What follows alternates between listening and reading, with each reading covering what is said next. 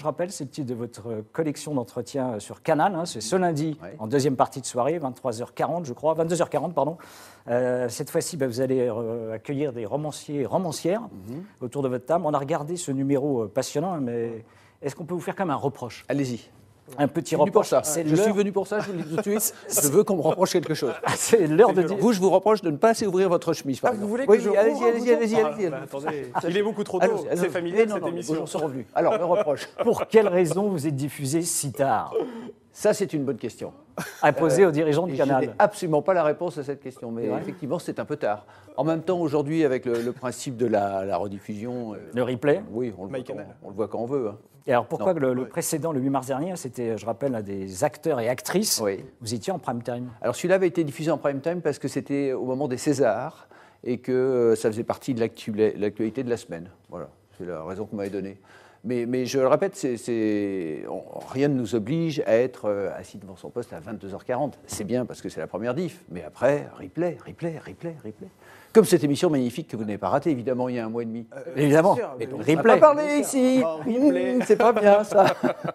En un mot, qu'est-ce que replay donc?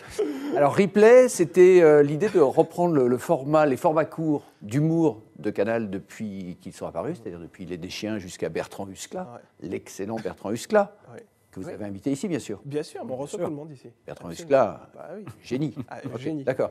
Et donc de les faire rejouer par euh, d'autres euh, d'autres comédiens. Et alors? Et bien le résultat était épatant. Épatant. C'était vraiment très très drôle. Euh, et donc je vous conseille de le revoir en replay Sur My. sur ma canal. Non, sur ah, vous avez compris, nous sommes en direct avec Alors on part de Antoine- loin, on part de loin. Antoine Decaune sur Figaro Live.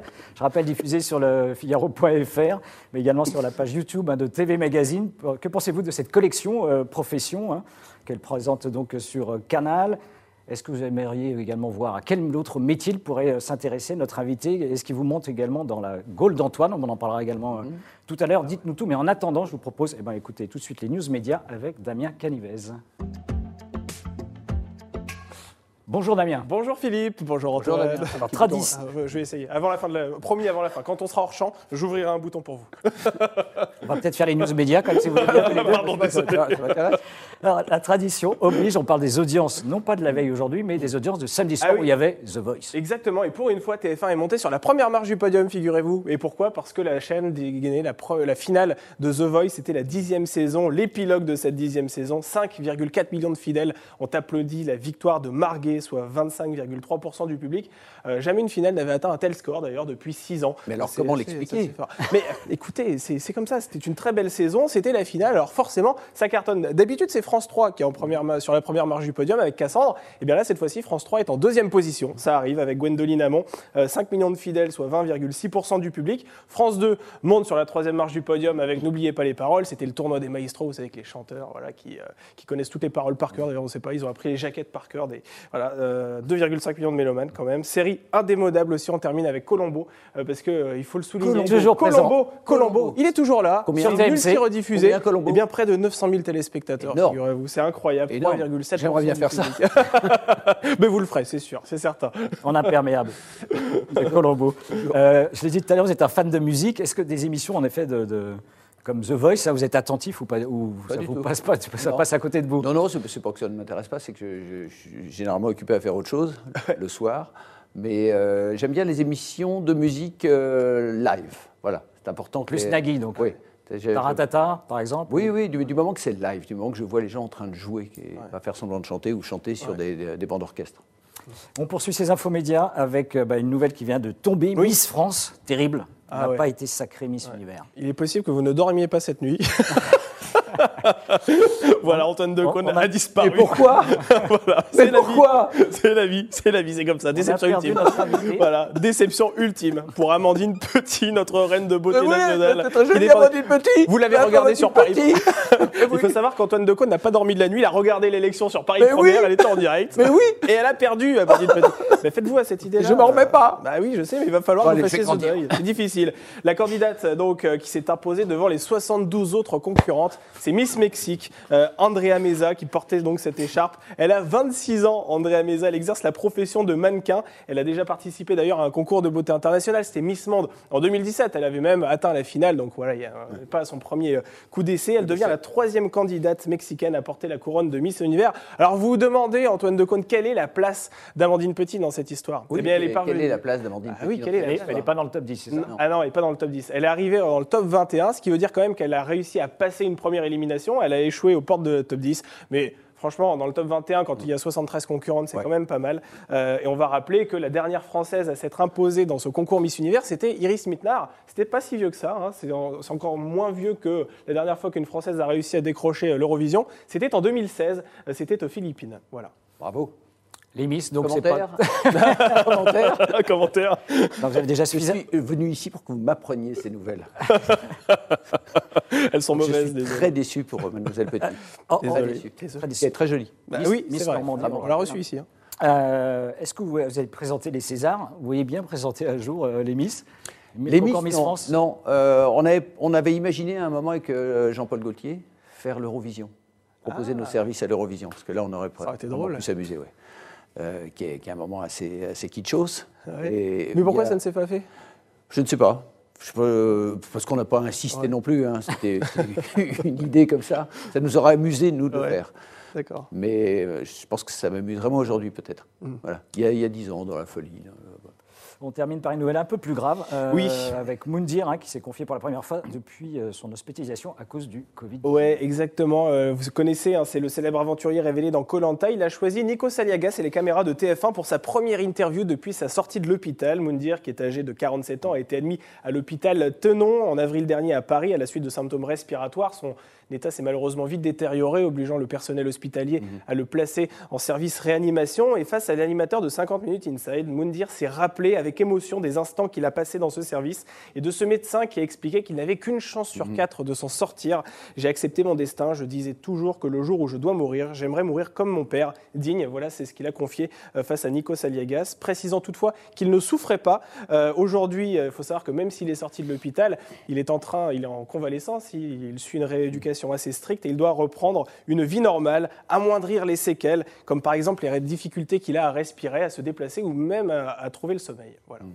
Covid-19, ça a perturbé votre agenda entre la télé et la radio euh, Ça cette a année perturbé, Ça a perturbé euh, la, vie de tout le monde et évidemment la vie de la télévision euh, et de la radio. Enfin, ouais, oui, oui, ça, ça a compliqué les choses. Mais alors, la bonne nouvelle, euh, je suis animateur, je ne suis pas passé en réanimation. Ouais. Pas mal. Oui, oui, non, euh, non, elle n'est pas terrible. Euh, La bonne nouvelle, c'est qu'on reprend les tournages de, de La Gaule. Je sais que vous voulez qu'on Ah, parle de La. Gaule. La Gaule. Oui, exactement, Ouais, avec les podcasts. Euh, voilà, à la, à la fin du mois. Et on attaque par la, la Suisse romande. La Suisse romande Ouais. Pourquoi ce choix?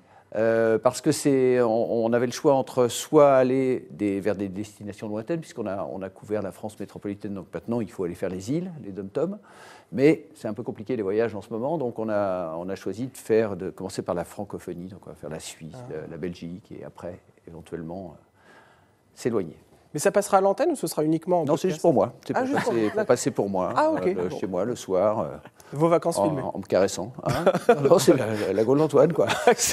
Évidemment que ça sera sur diffusé, Canal, sur. Je sais pas, on parle de Enfin. podcast, on parle d'émissions en première partie. Ah mais non, c'est autre chose pas. les podcasts. Nous en parlerons tout à l'heure. D'accord, ok. Très bien. Merci Damien pour euh, ces news médias et place donc tout de suite à l'interview du Buzz Média avec Antoine Decaune.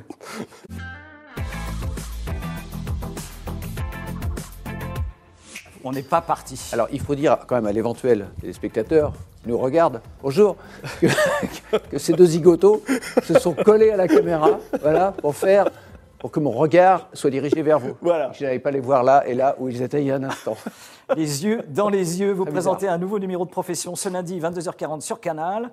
Après avoir tendu votre micro, donc euh, des photographes, c'était le mois dernier, des acteurs auparavant, dont on a parlé tout à l'heure. Vous vous intéressez désormais aux romanciers et romancières. Euh, le choix des métiers, euh, c'est pléthore. hein. Qu'est-ce qui, fait, quelle raison particulière vous mettez euh, les romanciers ou les romancières sous le feu des projecteurs? On essaye avec cette émission à chaque fois de, parler du cœur du métier, c'est-à-dire de la raison pour laquelle les gens font le métier qui- qu'ils ont choisi. Donc après ce que vous avez cité, le, point commun à toutes ces émissions, enfin la nécessité pour nous, c'est que les, gens puissent verbaliser, en parler bien et, que ça soit donc des métiers euh, où il y a un petit peu de, cérébralité qui ne soit pas juste des métiers très mécaniques. Quoi. Euh, et donc le témoignage, ces témoignages-là, bah là aujourd'hui les, romanciers et les romancières, euh, je ne l'avais pas encore traité, euh, ça ne m'était pas arrivé. Je, crois que mon, camarade Michel Leniso avait fait une première édition avec d'autres romanciers, mais c'était il, il, y a deux ans. Donc là, c'est je ne sais pas si c'est ce qu'on peut appeler des nouveaux romanciers, parce que certains ont la quarantaine, mais en tous les cas des gens qui à peu près vivent, vivent de leur métier. Et l'idée, c'est d'expliquer comment on peut devenir romancier. Ce n'est pas, de partir dans de longues considérations euh, littéraires euh, et philosophiques sur le, métier d'écrivain, c'est de manière très pragmatique. Qu'est-ce que c'est que d'être écrivain aujourd'hui dans, dans, le monde, dans le monde On va citer les six auteurs hein, que vous recevez, Negar Javadi, Maria Pourchet, Johan Zarka, Myriam Leroy, Julien Dufresne-Lamy et Nicolas Mathieu, qui lui a reçu le, prix Goncourt en 2000, 2018. Vous l'avez un peu dit, mais ce n'est pas ceux qui ont quand même le plus vendu aujourd'hui de livres en France. Pourquoi ce euh, choix? en, dehors de Nicolas Mathieu? Euh, Écoutez, qui vend vraiment des livres en France euh, aujourd'hui? Qui sont les Guillaume Musso, Marc Lévy oui, oui, certes. Mais là, l'idée, c'était d'avoir des sensibilités différentes et des approches différentes. Et puis, je, moi, ce, à quoi je tiens toujours beaucoup dans profession, c'est la parité totale. C'est-à-dire qu'il y a, là, j'ai trois romanciers et j'ai trois romancières. Donc l'idée, c'est d'avoir bah, justement des jeunes auteurs qui, méritent d'être révélés, des valeurs confirmées, de, mélanger un peu tout ça. Mais après, une, émission sur les romanciers, on pourra en faire une tous les 15 jours. Mais Guillaume Musso, vous n'auriez pas pu l'inviter? J'aurais pu l'inviter, mais euh, c'est pas du tout euh, excluant, ou je me suis pas dit je ne vais pas inviter Guillaume Musso. Pourquoi pas pour, euh, pour la prochaine? Oui, bien sûr. L'invitation est lancée donc. Oui. Damien, première Surtout, j'ai croisé dans un jury littéraire l'année dernière et on s'est très bien entendu, donc euh, aucun a priori. C'est dit. Une première question, oui, Damien, on est en direct hein, sur la page YouTube de TV Magazine. On peut poser euh, toutes vos questions. Voilà, on est aussi sur le Figaro.fr. Vous pouvez poser toutes vos questions. Je regarde la caméra. Ah, vous pouvez regarder la caméra. Vous. pouvez me regarder aussi, hein, si vous voulez. on va poser la question de Samy. Est-ce que l'époque du Grand Journal vous manque? On, rappelle que vous avez succédé à Michel Denisot sur Canal à la tête du Grand Journal. Ça vous manque? Ah, le Grand Journal, pas nulle part ailleurs. Hein. On parle du Grand Journal. Oui, du Grand Journal. je, suis euh, non, je suis plutôt content même d'être euh, sorti de, l'œil du cyclone. Euh, parce que. pression parce qu'il y avait une pression folle euh, sur cette case, le fameux Access Prime Time. C'était une espèce de, guerre euh, au quotidien à, vérifier les courbes. Euh, et donc on se retrouvait dans des émissions qui étaient très, très sous la loupe. Et, alors évidemment, sur un plateau, avec du public, avec le, direct, avec toutes les, autres contraintes, qui fait que c'était une émission où il y avait des, moments de, lâcher prise et euh, où, il se passait vraiment quelque chose. Mais il y avait aussi beaucoup de moments qui étaient très mécaniques, où il fallait suivre un, conducteur de, 19h à, 20h30 sans, jamais y déroger. Et, donc cette contrainte-là, j'ai été ravi de, la laisser de côté quand j'ai pu euh, d'abord faire cette petite émission, euh, l'émission d'Antoine, qui était une émission un peu laboratoire, expérimentale, avec Monsieur Poulpe euh, et toute la petite bande où on essayait des choses euh, étranges. Et puis là, repartir sur le terrain avec la Gaule. Alors là, la Gaule, c'est le nom de l'émission. Là, c'est partir, retourner, voir les gens chez eux, passer des moments avec eux. Voilà, ça, c'est la télé que j'aime. On revient aux écrivains et écrivaines. Au cours de l'émission, vous allez leur demander comment ils sont tombés dans l'écriture d'une certaine manière. Vous allez aussi leur poser des questions très pragmatiques sur la façon dont ils abordent un éditeur, des éditeurs, l'ambiance dans laquelle ils écrivent, comment ils appréhendent leur métier. Leurs réponses, on va le découvrir, hein, sont souvent différentes, mais est-ce qu'ils partagent un point commun quand même? Ou plusieurs points communs? Le point commun, c'est la passion pour l'écriture. C'est, euh, je, pense euh, très sincèrement que ce sont, euh, et ça vaut pour les six, ils ne pourraient pas vivre sans écrire. Euh, et c'est pas alors là pour le coup une figure de style ou une posture, euh, c'est l'écriture, le passage par l'écriture est quelque chose d'essentiel pour eux. Euh, c'est pas un c'est pas un choix circonstanciel, c'est pas tiens je vais faire écrivain, on verra bien ce que ça donne. C'est une nécessité impérieuse. Vous leur, demandez également s'ils vivent de leur plume. Est-ce qu'ils sont riches ou c'est compliqué de joindre les deux bouts finalement? C'est compliqué, de, compliqué de vivre de sa plume. il faut, faut, vendre pas mal de livres et, la plupart ont des, boulots, euh, des boulots à côté. Et à aucun moment donné, vous leur demandez précisément la somme d'argent qu'ils peuvent empocher pour l'écriture d'un livre Ils vous l'ont dit en coulisses ou c'est euh, tabou? Euh, non, c'est pas tabou l'argent du tout dans, la littérature. Je, pense qu'il faut. J'ai pas de chiffres précis à, vous donner là, si c'est la question que vous me posez, mais c'est vous qui me la posez d'ailleurs. Est-ce qu'ils vous ont confié ah, le fait Je sais plus, je suis perdu là. Il y a une caméra, il y a deux zigotos. C'est l'autre côté de la force. non, non, je n'ai pas de chiffres à vous donner, mais je, pense qu'au-delà d'un certain nombre d'exemplaires vendus, on peut, euh, on peut avoir, euh, on peut vivre. Mais ils ne se sont pas confiés sur ce sujet en tous les cas. Non, mais c'était pas, pas l'objet. pas la- Honnêtement, c'est pas une question que j'ai cherché à éluder. quoi. Damien, Allez, on salue euh, Jean-Laurent qui est avec nous et Salut qui, Jean-Laurent qui est rend hommage à votre bonne humeur euh, légendaire. merci, Jean-Laurent. Voilà. On on va prendre une question euh, de Max également, euh, cette fois-ci sur Twitter, qui aimerait savoir. Ah, Jean-Laurent, c'est Euh, juste salut lui. Euh, Jean-Laurent, on salue. Ah, salut Jean-Laurent. Jean-Laurent, c'est. Il y a pas de question, Jean-Laurent. Non, s'il a une question. euh. Manifeste, manifestez-vous, euh, Jean-Laurent. Max euh, aim- aimerait savoir quel est le prochain numéro de profession. Alors le prochain, dans un mois, ce sera les pâtissiers, pâtissiers et pâtissières. Pas mal. Ouais. Et pourquoi Pourquoi ce choix?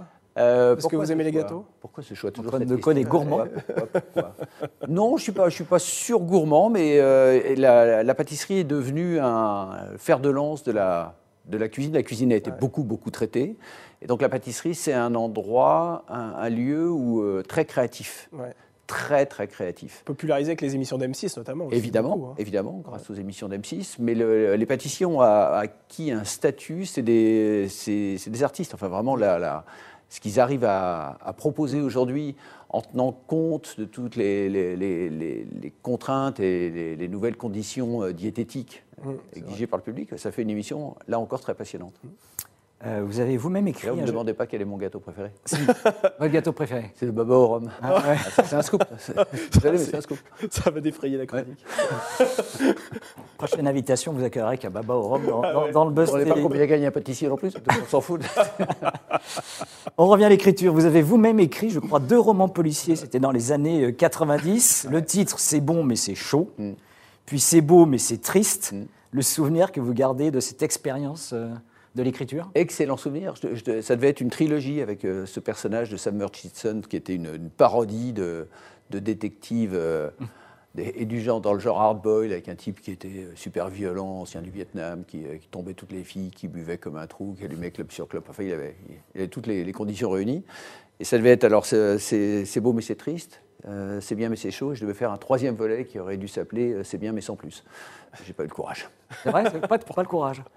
Non, je passais à autre chose en autre temps. Je passais à autre chose. Mais, mais l'écriture, est, puisque vous me posez la question, est, est- est essentielle dans mon travail. C'est-à-dire que tout, tout ce que je fais passe par l'écriture, que ce soit la, la radio, pour Pop Pop Pop, la télévision, euh, la Gaule. Vous-même ici aujourd'hui, tout ce que je dis est déjà écrit.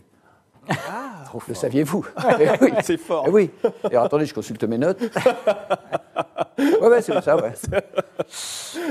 Comment devient-on concrètement écrivain Se pose quand même, j'imagine, de, de- de jeunes qui veulent se lancer. Quel conseil vous donneriez justement à un internaute qui nous regarde et qui souhaite se lancer dans l'écriture? C'est quoi la première recommandation? Euh, c'est d'écrire. C'est d'écrire. euh, non, non, mais je, ne plaisante pas. C'est d'écrire, c'est c'est d'avoir d'avoir en soi ce, ce besoin impérieux, comme je le disais tout à l'heure, de passer par l'écriture. Que l'écriture soit un, un canal euh, indispensable.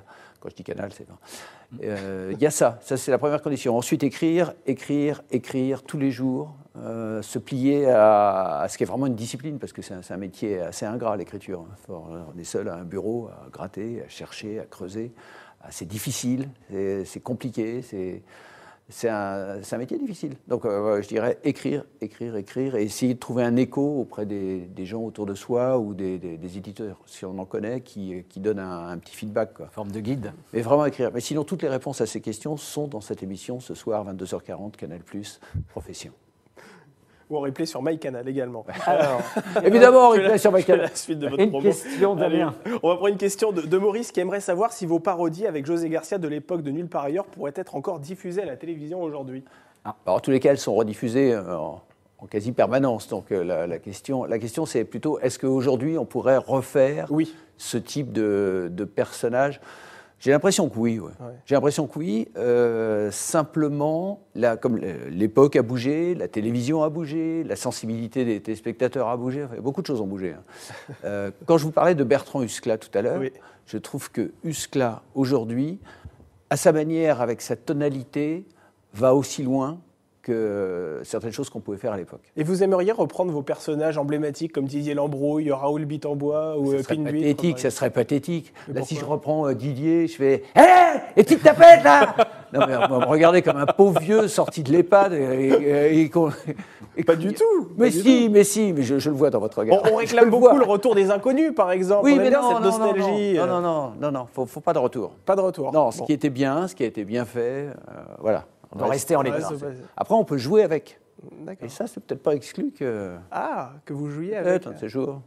Mais pas refaire, certainement pas refaire les, les personnages, ça je vous promets, D'accord. jamais. L'écriture, certains écrivains ont été désemparés hein, au cours de la crise sanitaire, hein, comme Philippe Labro-Eric Nolot, hein, que nous avons reçu d'ailleurs sur ce plateau. hein. Ouais. Euh, au moment où leurs livres sortaient de l'imprimerie, le gouvernement choisissait de fermer les librairies pour, paraît-il, enrayer l'épidémie, en effet. Comment vous avez réagi justement lorsque vous avez appris que les librairies allaient fermer leurs portes? Ben, pour moi, c'était une catastrophe. La fermeture des librairies, ça a été un. Parce que dans, dans ma journée hein, de, euh, normale, je fais toujours une halte à un moment ou à un autre par une librairie. Alors que je reçois des bouquins pour, euh, pour l'émission à la radio, je suis à brevet, tout, mais j'ai toujours ce, ce besoin d'aller ouvrir des livres, les flairer, Toucher. toucher, regarder, discuter avec les libraires. C'est euh, aussi essentiel, pour reprendre le mot qui a servi par la suite, que, alors c'est moins essentiel évidemment qu'une nourriture de type euh, organique, mais c'est essentiel pour, ma, pour ma santé mentale. La fréquentation des livres est essentielle et donc des librairies. Vous avez aimé la lecture, le gouvernement a fermé les librairies. Vous êtes acteur, le gouvernement a fermé les salles de cinéma. Vous adorez le rock, le gouvernement a fermé également les salles de concert. Le gouvernement en veut-il à Antoine de Oui, je pense. Je pense qu'il y a une persécution. Le, le gouvernement s'apprêtait d'ailleurs à fermer la télévision pour que je, je ne puisse plus euh, exercer Et euh, un de ces métiers. Et attendez, scoop, scoop, puisque vous voulez des scoops, et la radio. et la radio. Et la radio. Et la radio. On est passé à ça. Donc évidemment que je l'ai vécu comme une, une persécution personnelle. C'est dit. Vous vouliez une question de Jean-Laurent Eh bien, Oui, Jean-Laurent. question de Jean-Laurent. Ben voilà. Alors, il, aimerait savoir ce que vous pensez de la nouvelle génération d'animateurs à la télévision. Euh, J'en pense pas grand-chose. J'ai pas de, j'ai pas de jugement euh, sur eux parce que d'abord il y a le spectre est, Et assez large, est ouais. assez large. hein, il y en a pour tous les goûts. Et, euh, et ensuite, je, je le répète, mais je dis ça depuis toujours, mais vraiment, une fois de plus, c'est pas une posture. Je ne, je ne regarde pas vraiment la télévision. Ouais. C'est-à-dire, je, je la sonde à droite, à gauche. euh, je vois des trucs. Je vois, par exemple, Daphné Roulier sur euh, Ouais. LCP. Que vous connaissez plutôt bien. ouais, qui fait des entretiens, mais absolument sublimes. Les grands entretiens, sont passés hier soir. Mm. Je ne sais pas si vous les avez vus avec euh, Cyril Dion Ah, et on- Nourri sur le, sur le thème de la résilience. Voilà, ça c'est des Ah oui. très très beaux moments de télévision. Euh, mais sinon, je- non honnêtement, je On en avait parlé d'ailleurs de- des grands entretiens dans cette émission, effectivement, sur LCP. Euh, y en reparler. Je ne sais pas si les internautes l'auront remarqué, mais en lisant le bandeau, le titre de votre émission est proposé en écriture inclusive. Euh, vous êtes un partisan de cette nouvelle pratique sur laquelle il y a eu débat, notamment dans l'enseignement? Alors l'écriture inclusive elle-même, non, ça me, ça, me, ça me fait mal aux yeux parce qu'on avait, on, on l'avait fait pour acteur point RIS. Ouais. Ça faisait, ça faisait une espèce de mot euh, visuellement Bizarre. euh, et Mm. même, même avec la meilleure typo du monde, ça ne marchait pas. En, en revanche, je suis, euh, je suis pour qu'on on, on insiste bien sur la, le genre de la personne qu'on en face de soi. C'est un, une auteure ou une autrice ou un auteur. Mais le- l'écriture inclusive elle-même, non, ça me, ça me fatigue les yeux. Jean-Michel Blanquer, hein, le ministre de l'Éducation nationale, a officiellement interdit l'écriture inclusive justement à l'école car cela constitue selon lui un obstacle à la lecture et la compréhension de l'écrit. Vous partagez cet avis? Si je partage un avis avec le, le ministre de l'Éduca- de l'Éducation nationale, euh, sur l'écriture inclusive sur l'écri- sur l'écriture inclusive. Oui, oui, moi je trouve, je- mais c'est un point de vue très personnel. Moi je trouve ça de- compliqué à lire. Je trouve que ça, ça, ça, ça- ça casse la fluidité et puis ça, ça, ça pose une, une norme que je trouve lourde. tout de suite. Mais pourquoi votre titre alors est en écriture inclusive? Vous voulez pas militer pour. euh, Euh, parce que c'est pas, pas moi qui m'occupe de la, Ah, la communication, de la titraille D'accord. et, des, et que si on ouvre ces débats-là, euh, on va Ouais. passer plus de temps pour leur consacrer une émission aussi. Bien sûr. Damien, Allez, on va prendre une question pardon, de, de Sonia sur la page YouTube de Télé Magazine. Est-ce que Pop Pop Pop va continuer à la rentrée prochaine À la radio C'est votre émission. Ça, c'est une question. Ça, c'est une question. Et ça, c'est Oui. un scoop. Je sens que vous êtes euh, on est prêt. à l'affût tous les deux. Vous êtes prêts On est prêts Attention, attention, est-ce qu'il y aura une cinquième saison de Pop Pop Pop Oui, bien sûr. La réponse est Oui. Oui on a gagné Euh, Je ne sais pas ce que vous avez gagné, mais donc, donc on vous retrouvera à la rentrée de septembre prochain, fin août même déjà, a priori. Ouais. euh, Ah ouais, on les- toujours une semaine Sur les ondes de, de France Inter. Euh, un autre métier, hein, cinéma, vous serez à l'affiche du prochain film d'Alexandre Astier intitulé Camelot, premier volet, sortira a priori le 21 juillet 2021 après des, de longs mois d'attente. Vous reprendrez le costume du seigneur Dagonet. Quelle place allez-vous occuper dans ce film tiré, hein, on le rappelle, de, de la série autrefois diffusée à succès hein, sur M6 Mhm. À la place du seigneur Dagonet, comme vous venez très justement de le le dire. rappeler, euh, j'ai j'ai signé une, cl- une clause de confidentialité euh, à laquelle je, je dois me tenir parce que le, le- le seigneur euh, Padagonais, notre roi bien-aimé, est, Alexandre Astier. est comment dire? Sévère. Au- Au-delà du sévère. Oui, oui, le, non, le mot sévère est faible. Qu'il peut être euh, cruel, sanguin, euh, impulsif. Et je m'en voudrais, je m'en voudrais d'abord de, de faillir à ma parole et ensuite de mettre en péril, en péril l'avenir de, de ce film que j'annonce magnifique. Mais nous sommes prêts à Ouais. toute forme de torture sur ce Vous plateau. avez euh. bien évacué allez-y. notre question. Allez-y, un petit bouton. Euh, votre personnage, on peut dire, il est, il est quoi? Il est particulièrement naïf, à la limite de la bêtise parfois? Est-ce que c'est jouissif de jouer parfois les gros bêtas Alors la question c'est, le personnage est un con, est-ce que c'est un rôle de composition? C'est- Allez-y directement. Traduction. Mais oui, mais ne perdons pas de temps. évidemment que c'est jouissif. C'est évidemment que c'est jouissif de, de mec, un mec qui comprend rien, quoi. J'adore ça. J'adore ça. C'est très, très drôle. Il est, il est vraiment bouché, ouais, la je, je- vous le concède. Voilà, ça c'est une révélation. C'est une révélation. Enfin, il n'y a pas d'évolution dans le, dans le, Dans le caractère du Oui, dans la nature, La nature. du personnage, si c'est ce que vous voulez savoir. C'est Non, parti. il n'a pas eu une révélation de seul coup, il s'est pas mis à, à penser. On donne donc rendez-vous hein, le 21 juillet euh, pour en savoir un peu plus, et cette fois pas sous la menace, si j'ai bien compris. On termine cet entretien, Antoine Decaune, avec notre, euh, bah, notre dernière Ouais. rubrique qui s'appelle Sucré-salé, c'est une torture. Euh, Une torture, on vous soumet évidemment deux propositions et vous devez en choisir qu'une seule. hein, choisir, c'est renoncer. Allez-y. Euh, Guillaume Musso ou Victor Hugo? Alors, à partir du 4 juin, il y a donc la diffusion de- des, des podcasts de la Gaule d'Antoine sur, la, sur ma canal et. et- C'est profession, c'est profession, là. plateformes. Non, non, je parle, je parle du podcast de la Gaule d'Antoine. J'en profite, hein, j'en profite. Euh, parce que, et c'est une déclinaison euh, audio, donc, Oui. de, de la Gaule, avec euh, plein de petits sujets différents que, que vous n'aurez pas vus dans, dans les émissions de télé. C'est très Origi- important. Donc des morceaux 4 originaux. ah oui, oui, oui, oui, avec des interviews originales, avec des, des sujets pas piqués des hannetons, comme par exemple ce groupe de métal sataniste de Grasse. De grâce. De grâce. À Grasse, à bonne ville de Grasse, oui. Il n'y a pas que du parfum. Allez, on poursuit quand même Pardon, notre, la- la rubrique, question, c'était quoi notre rubrique sucré-salé. Euh, José Garcia ou Michel Denisot Oh bah, écoutez, je voulais que je vous réponde à ça. Euh, mais Jo- José, c'est c'est mon enfant, c'est mon petit frère. Je dis petit parce qu'il n'est pas très grand, c'est un, c'est un, un élément de, de ce que je suis, José Garcia. Donc, euh, évidemment, je salue Michel au passage, mais euh, José, évidemment. José Garcia. Euh, Est-ce que vous êtes cap ou pas cap de défendre les Césars après la dernière cérémonie? Oui, bien sûr, évidemment. Les- les- je pense que la, la- la dernière cérémonie, c'était tellement difficile et tellement un, un pari euh, impossible à relever. là. Il n'y avait pas d'enjeu, il n'y avait pas de film, les gens ne les avaient pas vus, euh, et il n'y avait pas de public dans la salle. Donc, euh, Beaucoup de handicap. juste, je me suis mis une seconde dans la, la peau de, la- la- de Marina, qui est, qui est une actrice euh, dingue, hein, que, que je vénère par ailleurs. C'était euh, insoulevable.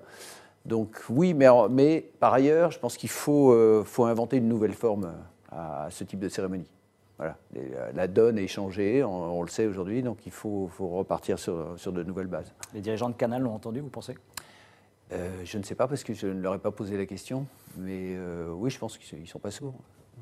Euh, La télé ou la radio, dont vous venez de parler euh, sur France Inter? Il faut que je choisisse entre les deux Ah ben non, mais euh, non, non, moi je ne veux pas choisir, les gars. Euh, euh, c'est- deux activités complémentaires. La, la radio, il y a quelque chose de très intimiste, de très immédiat, de très, euh, de très chaud. Dans la, et, et la télé, c'est au contraire, je pars, je pars à l'aventure sur, sur les routes de France, je vais rencontrer des gens complètement allumés, je m'amuse. Non, non, c'est deux activités absolument complémentaires l'une de l'autre. Et enfin, question plus personnelle, Paris ou Trouville, où vous vous réfugiez de temps en temps le week-end? Euh, j'ai pas trop le choix en fait, parce que Paris, c'est Paris, c'est la base. C'est c'est ici que je travaille, voilà. Donc euh, Trouville, c'est euh, c'est un endroit où, où je retrouve le, le goût du ciel, de la mer, les vieux copains, la famille. Donc je L'évasion. ne peux pas choisir entre les deux.